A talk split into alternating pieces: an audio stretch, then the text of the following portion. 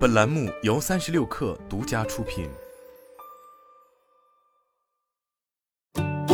本文来自界面新闻。最近已上市的零食公司发布的第三季度财报，透露出一个明显信号：头部企业开始集体降速，部分企业三季度出现亏损。具体来看，三只松鼠发布的二零二二年三季报显示，公司实现营收五十三点三三亿元，同比下降百分之二十四点五七。净利润九千三百四十九点九六万元，同比下降百分之七十八点八六。其中，第三季度实现营收十二点一九亿元，同比下降百分之三十二点六三；净利润一千一百三十六点五三万元，同比下降百分之八十七点四三。这是三只松鼠自二零一九年以来，同比三季度下滑幅度最大的一次。良品铺子在十月三十日发布的二零二二年三季报显示，前三季度公司实现营业收入七十点零三亿元，同比增长百分之六点六一，净利润二点八七亿元，同比下滑百分之八点八。其中，三季度营业收入二十一亿元，同比下滑百分之一点八，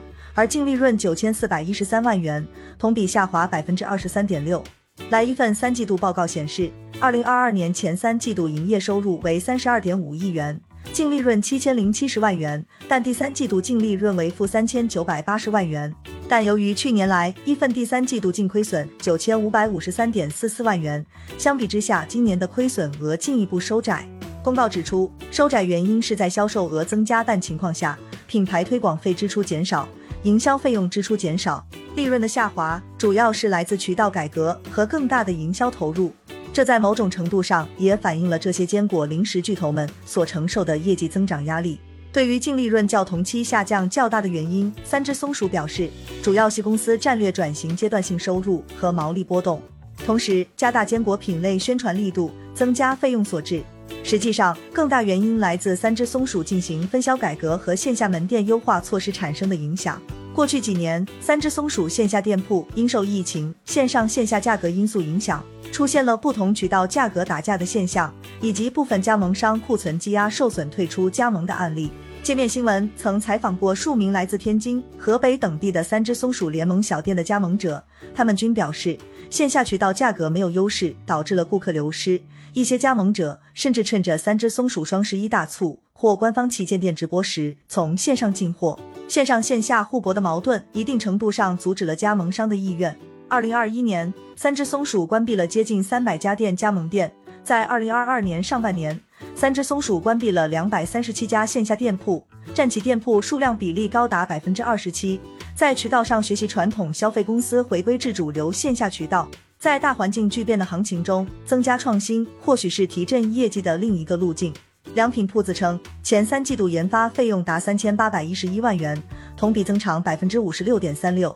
接近去年全年投入。二零二二年上半年，公司开发并掌握了肉脯生产自动化、三碱技术及无糖技术、DGI 低碳水等先进食品营养健康加工技术，借此通过技术突破对高端零食的细分人群产品研发形成有效支撑。而来一份在今年面向白领及健身消费者开发了五十余款健康系列零食，面向妈妈及儿童消费者孵化了三十余款儿童系列零食。上半年推出超过两百款新品，但创新新品带来的销售额尚不足以改变下滑的大趋势。事实上，在三年前，零食企业们就已经纷纷开始拓宽产品品类，以丰富客户群体，通过多元化完成业绩的攀升。例如，三只松鼠增加了小鹿兰兰这一婴幼儿零食品类，良品铺子则针对三至十二岁儿童群体，在二零二零年推出子品牌小食仙。多元化路径背后也透露着无奈。零食企业原有的明星产品，在竞争压力之下，也开始黯然失色。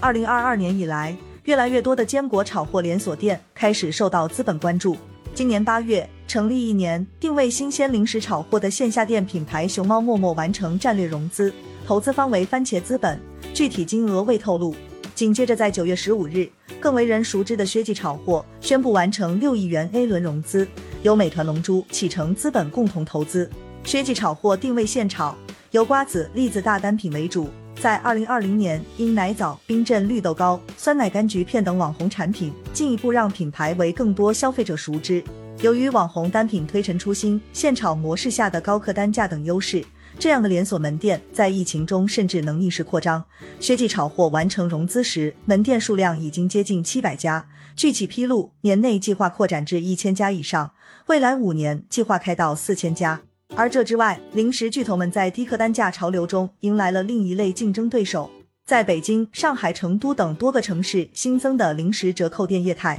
这些折扣店通过塑造网红零食、宝藏零食超市的形象，在抖音、小红书等平台传播。部分产品以极低的售价和具有高辨识度的爆品，吸引了传统零食品牌的顾客群体。部分零食折扣店甚至还拥有生产自有品牌产品的上游工厂。并成功吸引到了投资者的关注，这和早期三只松鼠良品铺子吸引投资的路径相似。多面夹击之下，在未来如何面对薛记炒货这样的炒货连锁和好特卖、零食魔发等折扣零食店的竞争，以及零食企业自身如何把控上下游产业链，避免走向同质化，均是零食企业在转折中需要思考的问题。